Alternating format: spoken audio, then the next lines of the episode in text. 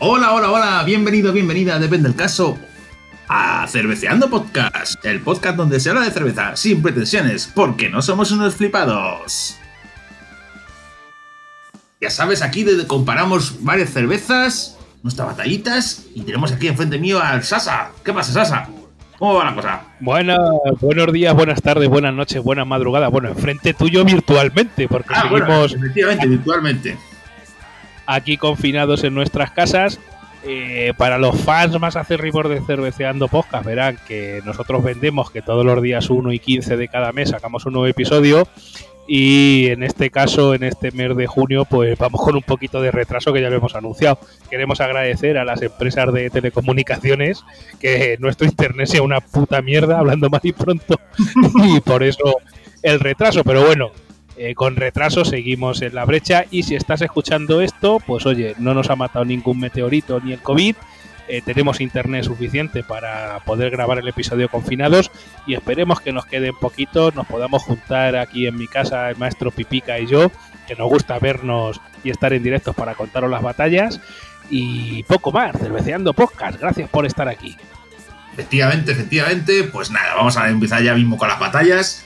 Esta semana tenemos, bueno, esta semana, mejor dicho, estos 15 días, que no es el día 1, este programa saldrá el día 3 o 4 con suerte, probablemente cuando lo escuches sea día 3 o 4 de junio. Y bueno, vamos a empezar Mínimo. la primera batalla. O sea, bueno, Sasa dice que son cervezas polémicas. Yo las considero cervezas, pero bueno, ya cada uno ya lo que... Yo voy a decir una cosa, son dos Eh. cervezas muy famosas, muy famosas, muy famosas. Una de ellas es la Casper y la otra la Heineken. Y ahora Sasa me va a decir por qué son polémicas.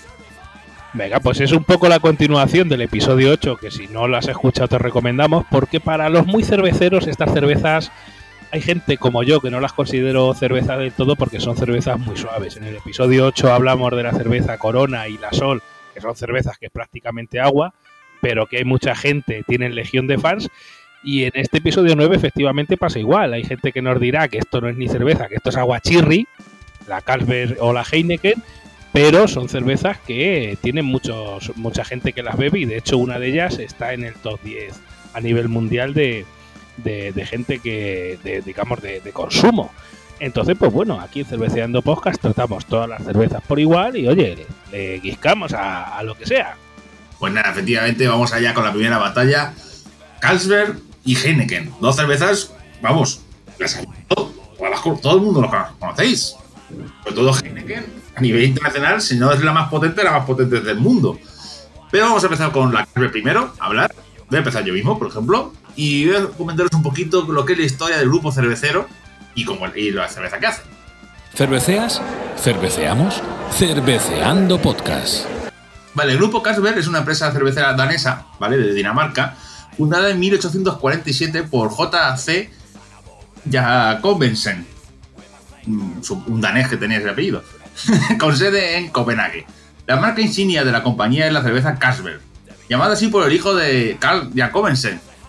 Fíjate se llama una cerveza que le pones el nombre de tu hijo.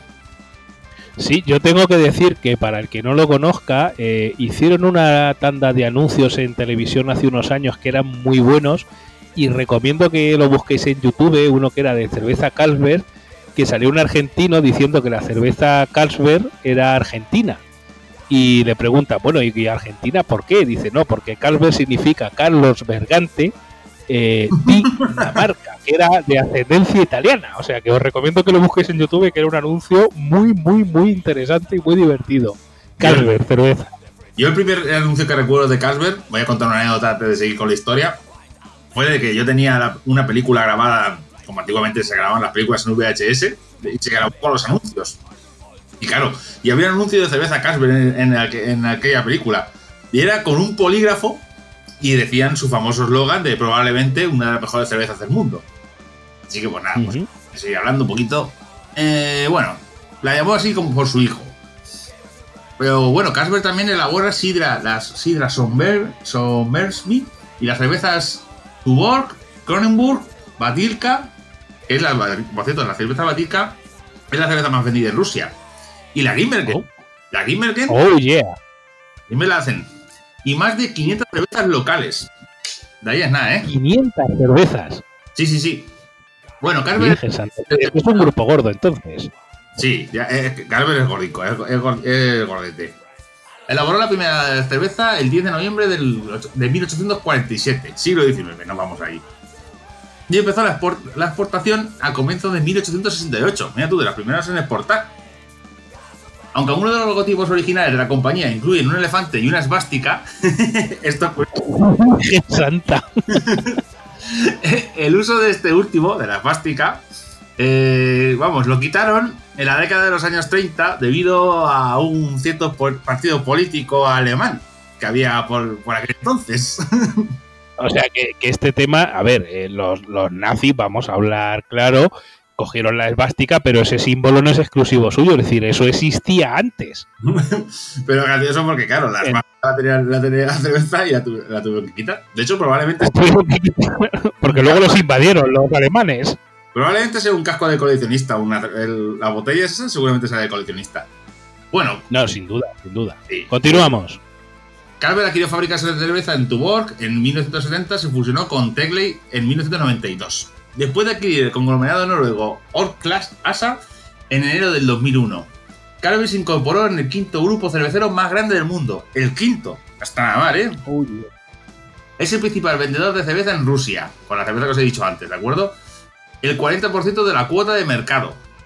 Ya, está mal, ¿eh? El 40% de la cuota de mercado de los rusos. Me- Rusia es muy Lo- los, rusos, los rusos son muchos rusos y cascan mucho, ¿eh? O sea, le dan miran al piste. Bueno, sí. gente vende bastante. No, hay que añadir que en noviembre del 2014 Carlsberg acordó hacerse cargo de la empresa cervecera más grande de Grecia, la cerveza Olímpico, convirtiéndose en la segunda empresa cervecera con más presencia en Grecia. O sea que también se han ido para el sur. Bueno, Carlsberg tiene un conjunto de marcas, aparte de la Carlsberg, de la Carlsberg Sport, la Elephant, la Tuborg, la Fuzzy, la Carlsjur, la Tenglen, la Holsten, eh, la Lav, eh, y bueno, la Batilka, por ejemplo. Hay una chorrera aquí de cervezas. Mira, la Skoll, por ejemplo, está aquí también.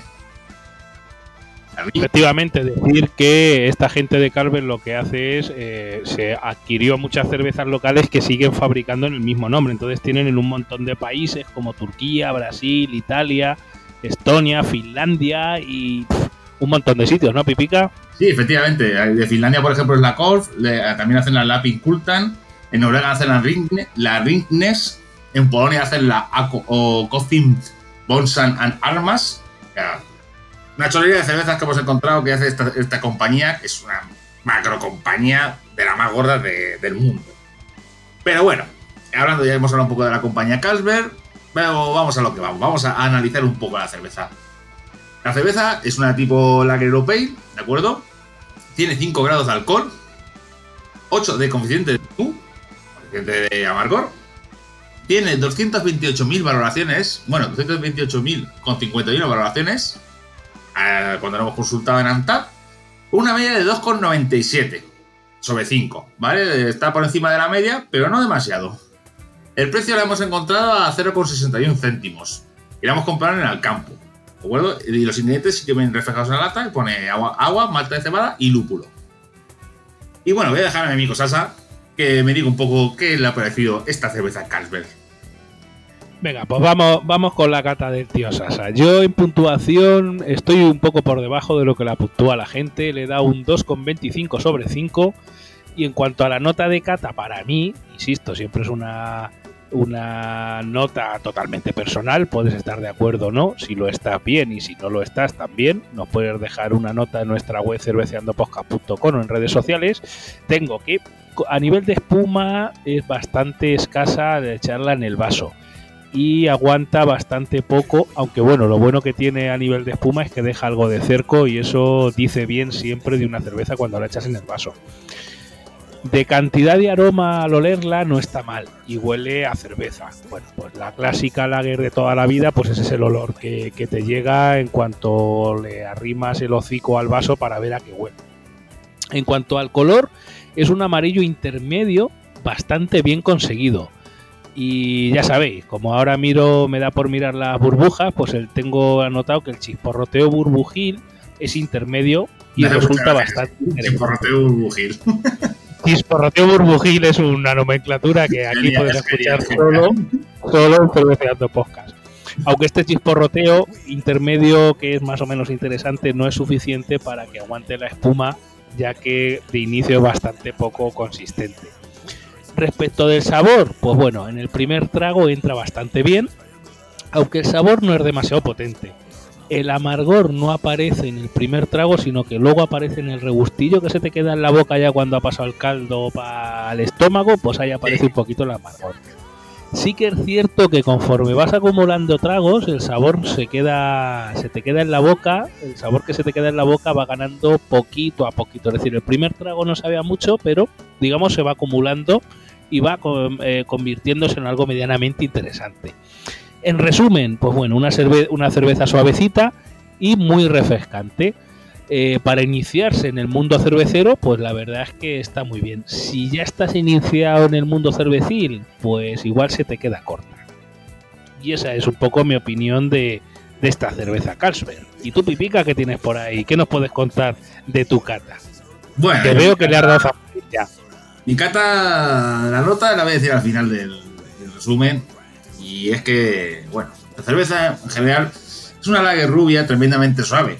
Con poco nulo amargor, nada de acidez, con una espuma escasa, pero eso sí, el aroma es agradable, eso me ha gustado. El color es amarillo clarete y tiene poco gas. Eh, No lo veo yo así que tenga mucho gas. Digo que a pesar de estos factores no tiene mal sabor propiamente dicho. Pero como dices tú, Sasa, eh, es que es refrescante, pero creo que esa es su mayor virtud. Porque es una cerveza Sí. fácilmente olvidable. Es una, es una cerveza para principiantes, yo diría. ¿De acuerdo? Es que me resulta curioso que en la lata ponga que, como el famoso eslogan de probablemente una de las mejores cervezas del mundo. Pues yo creo que a los creadores de este eslogan les diría que, que- que no sé qué mundo, en qué mundo viven, porque no es ni, ni de cerca una de las mejores. Hombre, a ver, esto es marketing. En el marketing vendes solo las bondades de tu producto. Entonces no vas a decir, probablemente una de las cervezas más mierduscas del mundo. No, porque la que es de las mejores. Pues es que Tampoco te dicen que sea la mejor, te dice que probablemente. Pues el que sí, pues el que no, a tu criterio. Pues yo creo que probablemente sería de las peores del mundo. creo que sería su marketing, no, pero bueno. La verdad es que no se la recomiendo a principiantes, a gente que se está iniciando en el mundo de la cerveza, que aún lo que es el amargor le resulta muy fuerte, sobre todo, pues eso, gente con recién cumplidos 18 años, que están tomando sus sus primeras cervecillas. Y a los que les gusten las cañas con gaseosa y o con refresco de limón. ¿Sabes que te quiero decir? Con los que se echan las claras con limón en el bar, pues sí que a lo mejor si no- no- esta cerveza, pues eh, le puede gustar. Que es una cerveza que es muy suave. Y yo le he puesto de nota, no te lo pierdas, un 1. Madre mía, un uno pelado hay. Un 1 pelado sobre 5. Le he puesto un 1 porque tiene buen sabor, de acuerdo. De acuerdo o sea, aunque a pesar de todas sus carencias, la cerveza mara no está. Pero vamos, es una cerveza que no entiendo cómo tiene tanta fama, pero bueno. Será que los empresarios y los publicistas son muy buenos. Sí, no, a ver, esta gente en publicidad se gasta pasta y aparte la publicidad es muy buena. Y un poco lo que hemos dicho, que para iniciarte en el mundo de la cerveza es una buena cerveza de entrada. Y oye, hay que entender que hay gente que no quiere evolucionar, sino, oye, pues me gusta una cerveza suavecita, refrescante en verano en una terraza y no pide más. Pues bueno, oye, es una buena cerveza para este tipo, para este tipo de gente. Bueno, pero ahora vamos a ver con la competencia. Vamos a ver con Heineken, que además que hemos dicho. Es que Calver es uno de los conglomerados más gordos. ¿Con cuál lo comparamos Calver? Pues la verdad que respuesta ya la teníamos en la cabeza. Era Heineken. El enemigo tenía que ser Heineken sí o sí. Y Sasa nos va a contar un poco de la información del fabricante. Sasa, cuéntanos un poquito de Heineken. Cerveceando Podcast. Venga, pues vamos a contaros un poquito de historia de, este otro gran fabricante de cervezas. Heineken Internacional es una empresa cervecera neerlandesa fundada en el año 1864 por Gerard Adriaan Heineken en Ámsterdam. La palabra Heineken viene, originalmente del Afrikaans non-NG, que bueno, eh, ya sabéis que yo de África no, no hablo bien el castellano, porque imagínate el Afrikaans que bueno, significa en la tradición sudafricana una más. O sea que fijaros que ya de inicio ya te va contando como que esto es una mar del montón. Pero bueno, yo no digo nada y lo digo todo. La empresa Heineken fue fundada en el año 1864 cuando a los 22 años Gerard Adrián Heineken compró una fábrica de cerveza conocida como The Hoiper, el pajar, en la traducción en castellano, en el mismísimo Ámsterdam. En 1869 Heineken cambió al uso de la levadura de fermentación baja. En el año 1873 el nombre de la fábrica de cerveza de Heineken fue cambiado a Bierbrouwer Maatschappij HBM. Esto será en neerlandés, que también ando un poco falso. O en, flamenco. Se abrió. Muy flamenco, flamenco. Y se abrió el tío, el tío Heine, Heineken, el tío Heini, vamos a decirle, se abrió una segunda fábrica de cerveza en Rotterdam en el año 1874. O sea que el tío empezó y, y fue triunfando hasta lo que se ha convertido ahora. En el año 1886, H. Elion, discípulo del químico francés Louis Pasteur, ya sabéis, el de la penicilina, desarrolló la levadura Luis Pasteur. madre mía, el Pasteur era el de la pasteurización. Madre mía, qué mañana. Lo hizo Pasteur. madre mía, madre mía. La penicilina Fleming. Efectivamente, aparte, conforme lo estaba diciendo, digo, estoy metiendo la gamba, pero ¿sabéis lo que os digo? Que esto no se va a cortar y se va a quedar para los canales de la historia.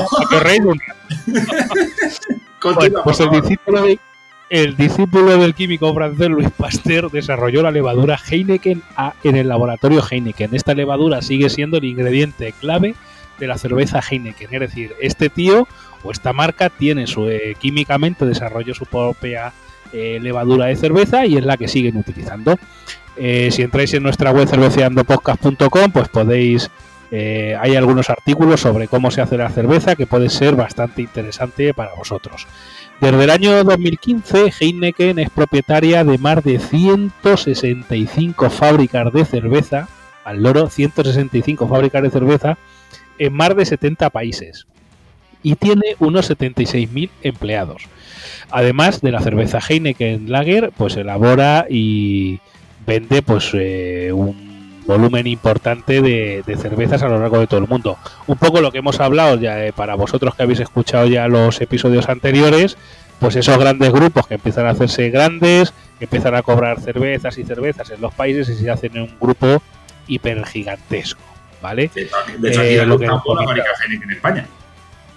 Efectivamente, además de la cerveza Heineken Lager, lo que decía, elabora y vende más de 2 millones y medio de cervezas internacionales, regionales y locales así como especialidades en cada uno de sus países. Entre las marcas que comercializan, que seguro que conocéis, como bien ha dicho Pipica, pues tenemos la Astel, la Bohemia, la Cruz Campo, la Birra Moretti, 2X, Desperados, Ladrón de Manzanas, la Murphys, la Ochona, Starnolo, Tecate, Cegorba, Cigüet, bueno, un montón.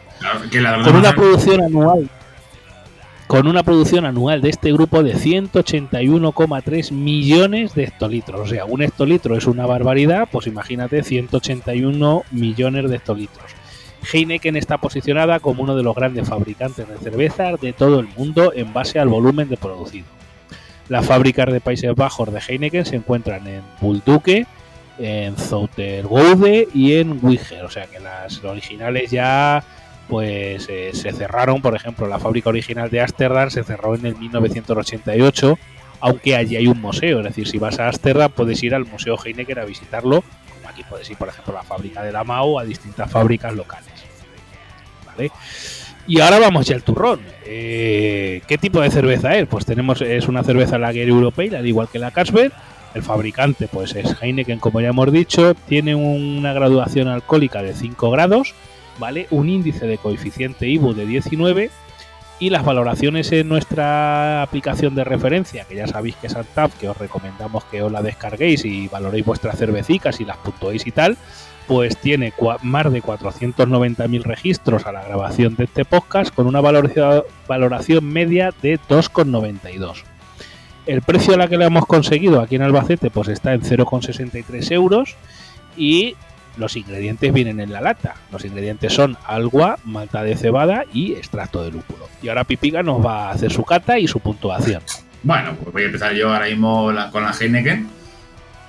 A la Heineken le he puesto, le he puesto un 2. ¿De acuerdo? Eh, os voy a decir un poquito lo que me ha parecido a mí esta cerveza. El de aroma es suave, tirando a poco. Espuma buena, pero aguanta también muy poco. Y no, y no deja. Mal asunto. Eh, color, como el anterior, amarillo, amarillo clarito. la verdad es que el sabor es, en general bastante bueno. Es que el sabor es agradable, la verdad. Amargo, que perdura hasta el final del trago del paladar y que resulta muy agradable. Esta cerveza se disfruta tomándola, pero que- porque no es una cualquiera. Es una cerveza que está bien recibida cuando te la ofrecen normalmente. O sea, me voy a dar una Heineken y pues, guay. Es un- en general es una buena cerveza. Ah, ahora las pegas, por eso porque le pongo un 2. Pienso que es una cerveza extremadamente sobrevalorada para la fama que tiene. Y eso es así. Porque yo no sé si es porque, porque es de importación, de la fábrica en Sevilla, pero tiene un precio muy elevado. Sobre todo si la compras en un bar. Aparte son pegar unos clavazos con una Heineken que te, que te- que te caes de culo. Es verdad, es verdad ese detalle. Eh, si pides en un bar una cerveza vale un precio, vamos a ponerle un euro cincuenta, pero si pides una Heineken igual vale cerca del doble. Y yo no sé por qué.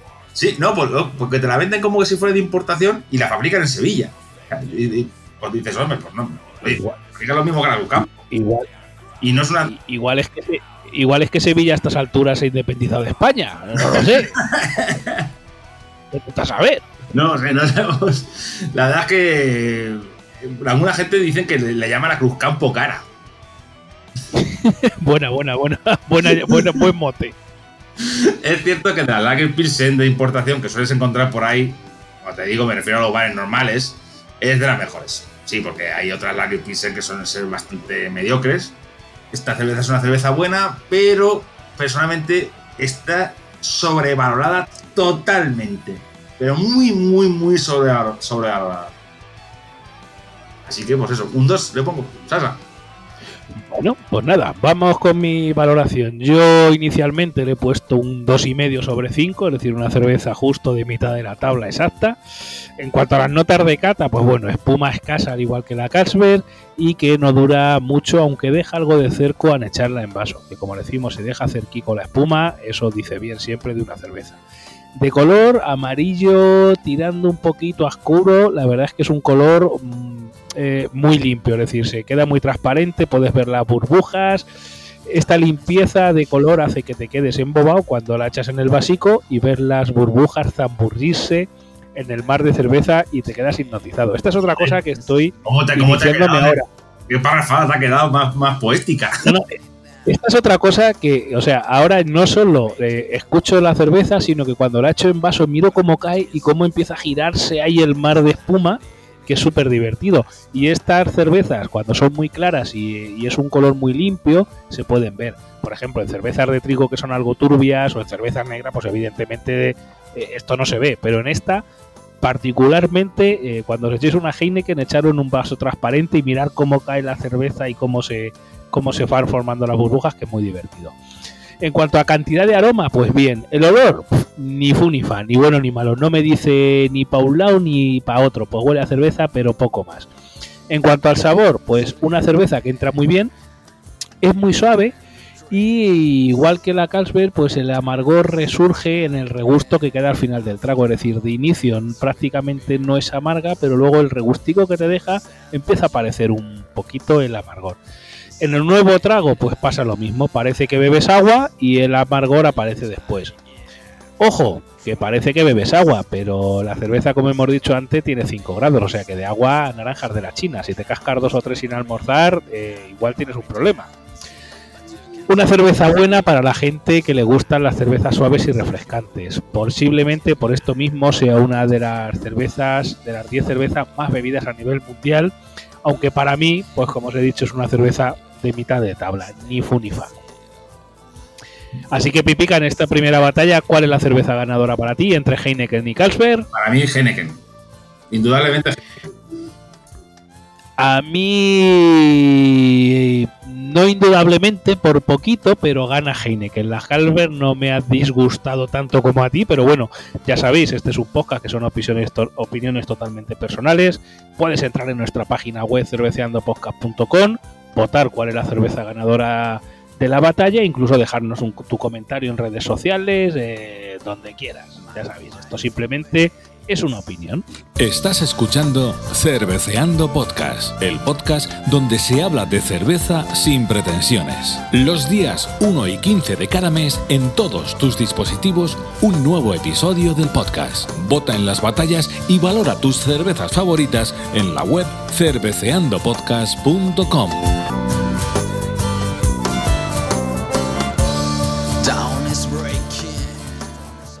Bien, y si sigues ahí, continuamos o continúas aquí en Cerveceando Podcast, eh, en la segunda batalla de este episodio número 9. Seguimos confinados, pero seguimos batallando con nuestras cervezas favoritas. Hombre, hombre, pues, por supuesto. En este caso, pues vamos a analizar dos cervezas españolas, ¿vale? Dos cervezas tipo box, y ahora os diré, os contaré un poquito qué es el tipo box en la cerveza. En este caso vamos a enfrentar en batalla dos grandes cervezas. Eh, la 1906 Red Vintage, la colorada de Estrella de Galicia, contra eh, la Alhambra Reserva Roja. Dos cervezacas de mucho cuidado. Como os decía, pues son dos cervezas eh, tipo tipo box se llaman. Os voy a contar un poquito qué se, cómo se hace este tipo de cerveza. El, Bock es una cerveza del tipo lager o de baja fermentación, originaria de la ciudad alemana de Heimbeck. Esta cerveza es muy fuerte, con una graduación alcohólica en torno a los 6 grados de media. Esta cerveza solo se produce durante la primavera y el otoño, originalmente una cerveza oscura. Un Bock moderno puede variar del color de cobre claro a marrón.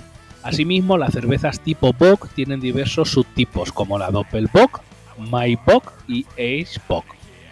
También se llama Bock o Pokal, en alemán Humpen, al jarro con asa en donde se bebe esta cerveza, es decir, el Bock es la jarraca de toda la vida, muy similar en forma al Chopor, por lo cual son frecuentemente confundidos, aunque los Bock tradicionales suelen ser de cerámica con molduras, o de peltre o de cristal con una tapa.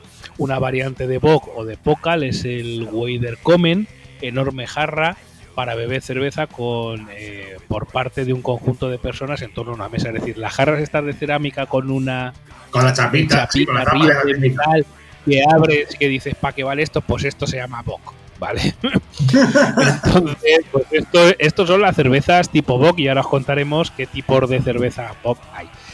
Esta primera es eh, de, la, de la segunda batalla, pues es, eh, hemos elegido la 1906 Red Vintage, la colorada de Estrella de Galicia.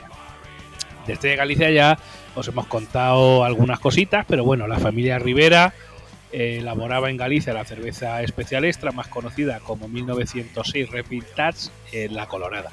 Esta cerveza es una recuperación de la receta original, atentos. Ha sido reconocida como una de las mejores cervezas del mundo. O sea, no hemos elegido en la batalla una cerveza cualquiera. Si no la habéis probado, os recomendamos que la compréis, que es bastante fácil de conseguir en cualquier supermercado mayorista. La 1906 Red Vintage obtuvo la medalla de oro en el World Beer Challenge, consiguiendo la máxima puntuación al sabor y la calidad del producto entre más de 300 cervezas que se presentaban en ese año. A este premio también se une el máximo galardón de oro ganado en el certamen Monde de Selección de 2003. Es decir, estamos ante una cerveza importante.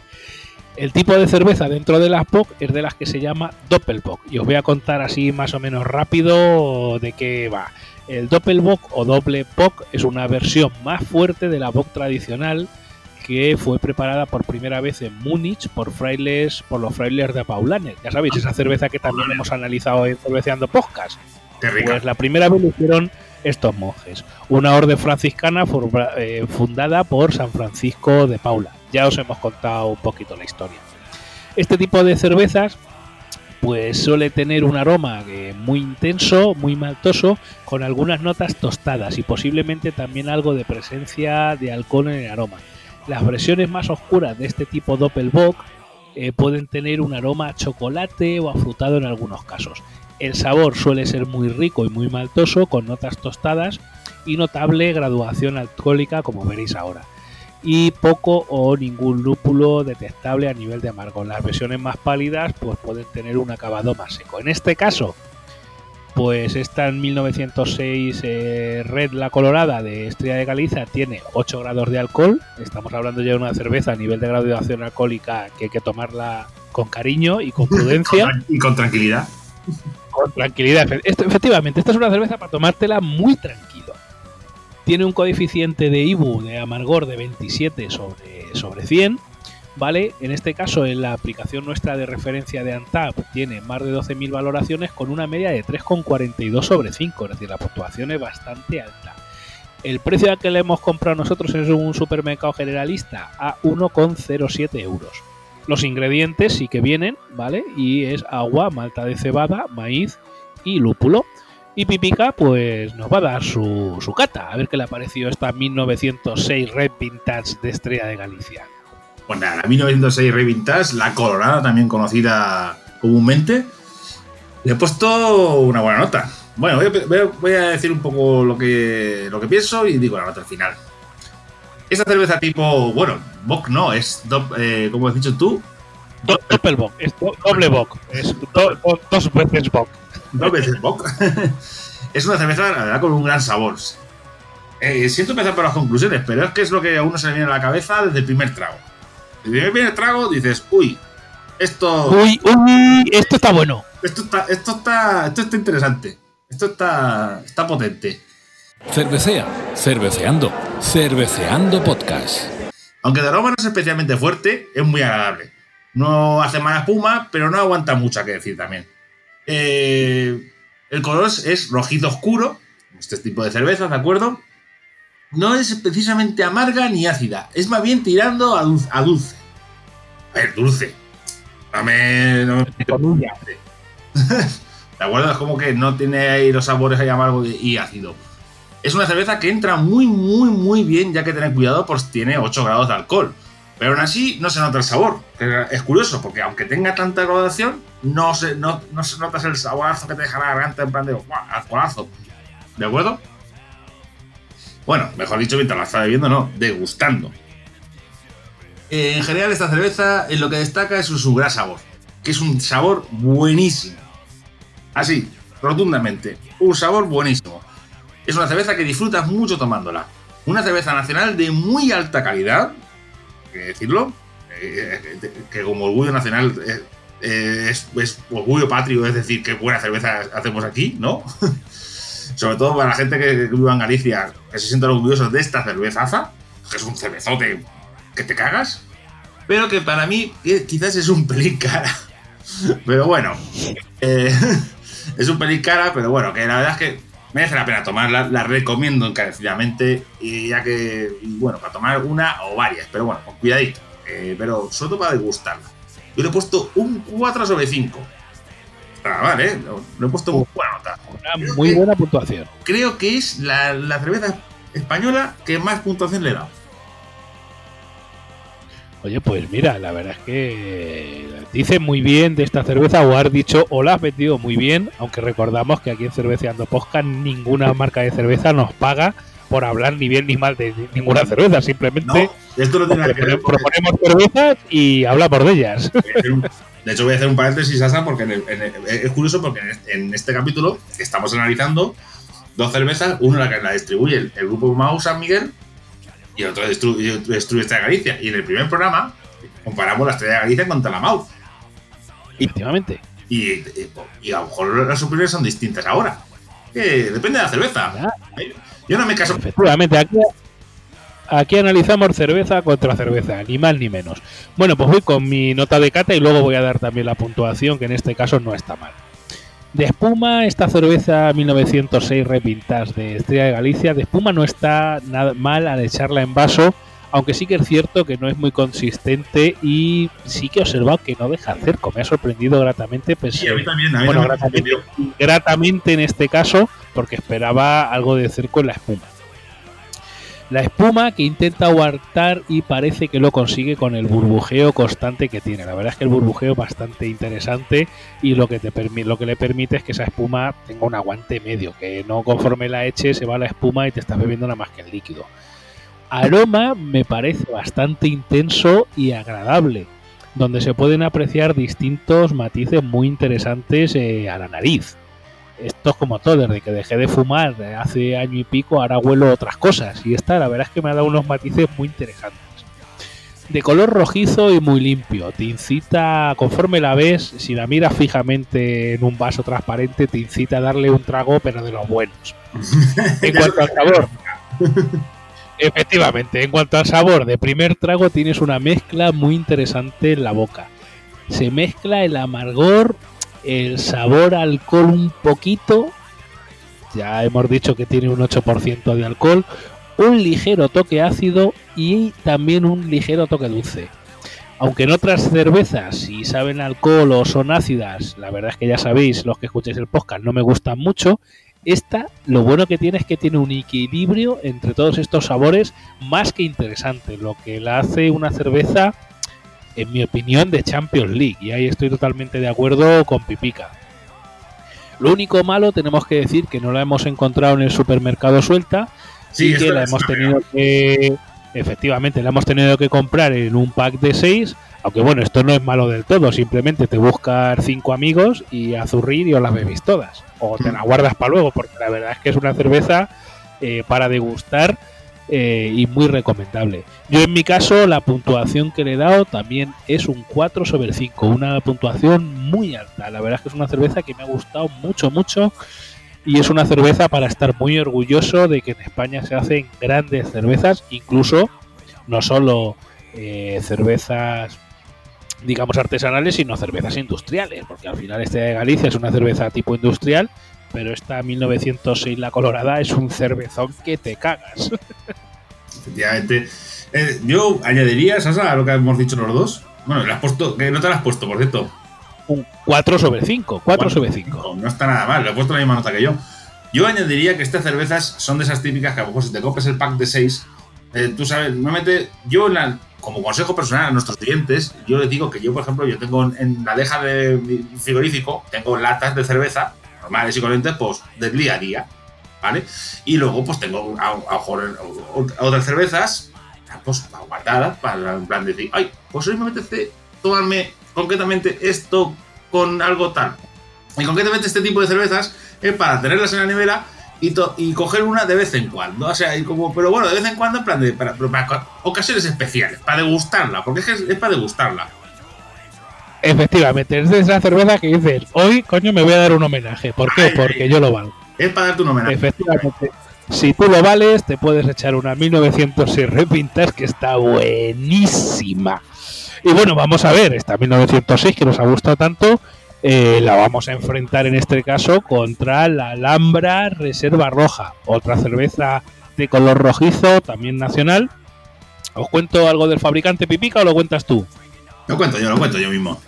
Venga, pues dale caña y ahora seguimos. La Alhambra Reserva Roja, de acuerdo, es la, hermana de la verde, de la 1925. Claro, esta es que le ha dado el sol, le ha dado el sol. Se ha puesto roja. como, lo como, como, es granaína, pues está tostada. bueno, según nos indica el fabricante, la Alhambra Reserva Roja es una bock única de fermentación larga y reposada. Bajo su intensidad se esconden sutileza, delicadeza y extraordinarias los, los como se lo montan.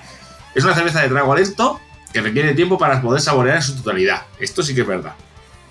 Ahora han tenido ciertos elementos inalterables que vinculan directamente con la reserva de 1925, la verde, ¿de acuerdo? Por eso tú ves la, la reserva roja y te piensas que es la verde, pero hasta que no la tienes delante dices, hostia, no, distinta. según hemos leído, la Alhambra Reserva Roja está especialmente pensada para momentos especiales en los que la, lo, que es sobre todo para la comer, cuando la comida es como un maridaje. Eh, como, como, propuesta gastronómica. Es, curioso.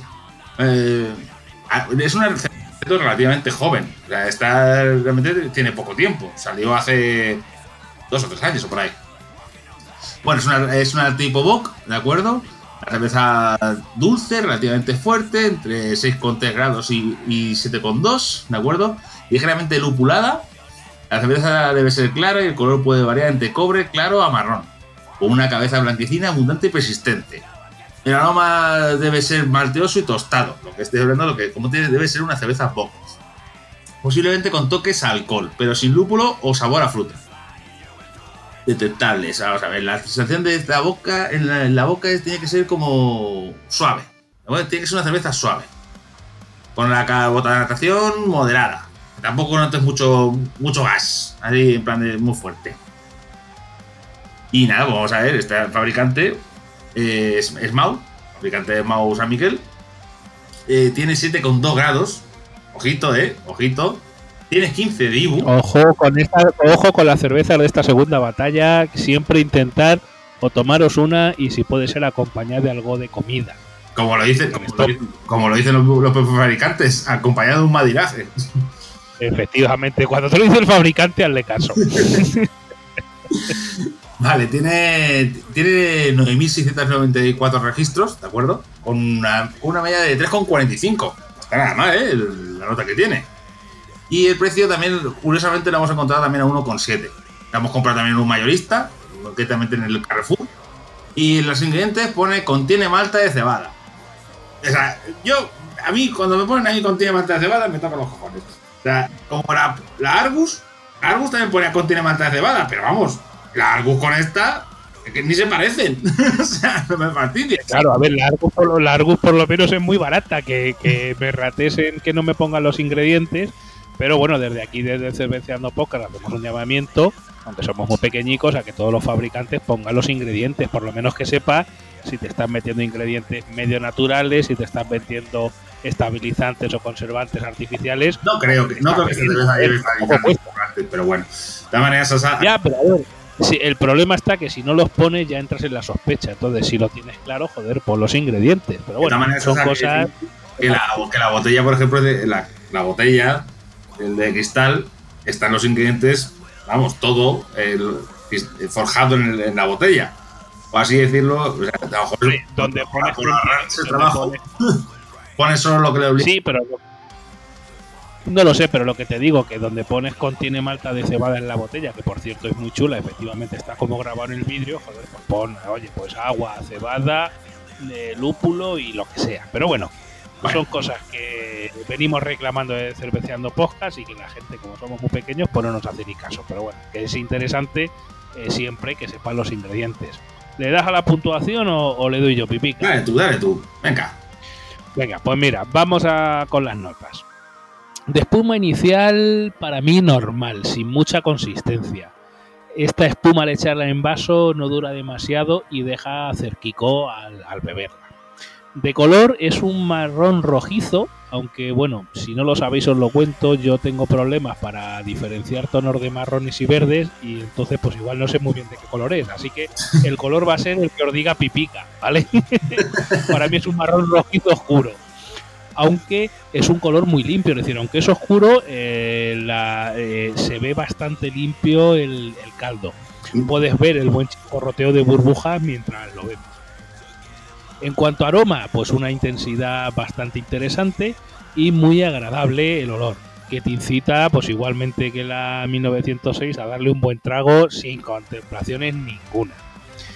Con el aroma y el color, ciertamente yo me esperaba un sabor mucho más potente y al revés, es un sabor que no es muy potente en el primer trago, pero que en el regusto que te deja al, pasar por, por la garganta, te deja un amargor que en boca es muy agradable, mezclando pues amargor, un poquito de sabor alcohol y al fondo del todo un poquito de dulzor. Perdón, una buena mezcla para conseguir pues una buena cerveza para mí. Ojo que el primer trago parece suave, pero es extraño porque el sabor y el regusto es acumulativo, es decir, conforme le vas pegando tragos, eh, vas apreciando más matices y te va saliendo pues el sabor real de esta cerveza, que insisto, de primer trago parece suave, que por el color eh, parece que va a ser otra cosa, pero digamos es un poco acumulativo, es curioso. Eh, al igual que la 1906 eh, de Estrella de Galicia, pues cuidadín con sus 7,2 grados de alcohol porque eh, al final si no has comido nada o si no lo has maridado con algo se te sube a la cabeza. En mi caso la puntuación que le he dado es un 3,75 sobre 5. ¿Y tú, Pipica, qué opinas de esta Alhambra especial roja? Bueno, yo. Esta cerveza tipo Bock eh, hace buena espuma y deja cerco en el vaso, como dices tú. Es, bueno. A mí me gusta cuando se deja cerco, eh, bueno, me da buenas vibraciones. El cerco, el cerco es vida, amigo. Efectivamente. La aroma es bueno, a cerveza tostada con un color rojito oscuro. ¿Vale? Para que como tú no, no, no distingues los marrones, pues ya lo digo yo, rojito oscuro. Lo que es. Vale, o sea que es roja, vale, correcto, no es Vale. marrón. Esta cerveza es sorprendentemente suave, como dices tú. Es que, es que a pesar de sus 7,2 grados, no es prácticamente nada amarga ni ácida. Y como la anterior, como la, 1900 la- como la Colorada, la de la Estrella Galicia, es un pelín dulce, si me apuras. En- Ujú. la verdad es que hay que decir que entra demasiado suave. Y por eso, para mi gusto, pierde puntos. Pero bueno, esto es puramente personal. Y es que, claro, a lo mejor me gustan más las cervezas un poco más fuertes. Bueno, eso ya es. La gente, cada uno, todo el mundo tiene una opinión. Y, y personalmente, para mí, pierde puntos por eso. Pues está tan, tan, tan suave. Mucho, mucho cuidado, por cierto. Como digo, que, que te puedes agarrar un pedo fino porque tiene 7,2 grados. Y esta cerveza sube una barbaridad. Yo no sé. Mira que la otra tiene 8 grados, pero esta yo cuando me la, me la chuflé. Esta, ya te digo yo que, que aun teniendo menos alcohol es más peligrosa que la otra. Sí, sí, sí, sí. Me, me pilló poco, o me pilló poco, poco, poco comido, o que, que no había, había comido poco o fuera. Digo, diciendo, hostia, digo, me ha subido un poco. O sea que, vamos a ver, como dicen los fabricantes, tomarla con algo para echársela a la boca, ¿de acuerdo? Una carne roja le viene que te cagas, por cierto. Sí, efectivamente. Eh, de sabor está bien- muy bien conseguida. Tiene un sabor muy agradable que perdura en la boca, hay que decirlo. Y es que es una cerveza que se disfruta. Eh, pero y hay que tomarla pausadamente. O sea, hay que tomarla con tranquilidad. No es en plan de la típica lata que te dan en la barbacoa. No, esta es para tomarla y disfrutarla. En resumen, la verdad es que es una buena cerveza. Con calidad, quizás un pelín cara para lo que ofrece, porque también, efectivamente, como la anterior, esta viene en, pack de 4, no se puede comprar tampoco suelta. Pero la verdad es que yo la recomiendo, sobre todo a los que no busquen amargos. Busquen una, una cerveza diferente de lo que es la Pilsen rubia de toda la vida, con otro, con sabor distinto, pero, no, pero la amargor les tira para atrás, pues a lo mejor esta cerveza puede ser su cerveza. Eh, por cierto, un apunte a la botella, es preciosa. La, bot- la botella es una Sí, preciosa. no, sin duda, La totalmente de botella acuerdo. es, es, es, es- vamos, es, preciosa, es, que la presentación es brutal.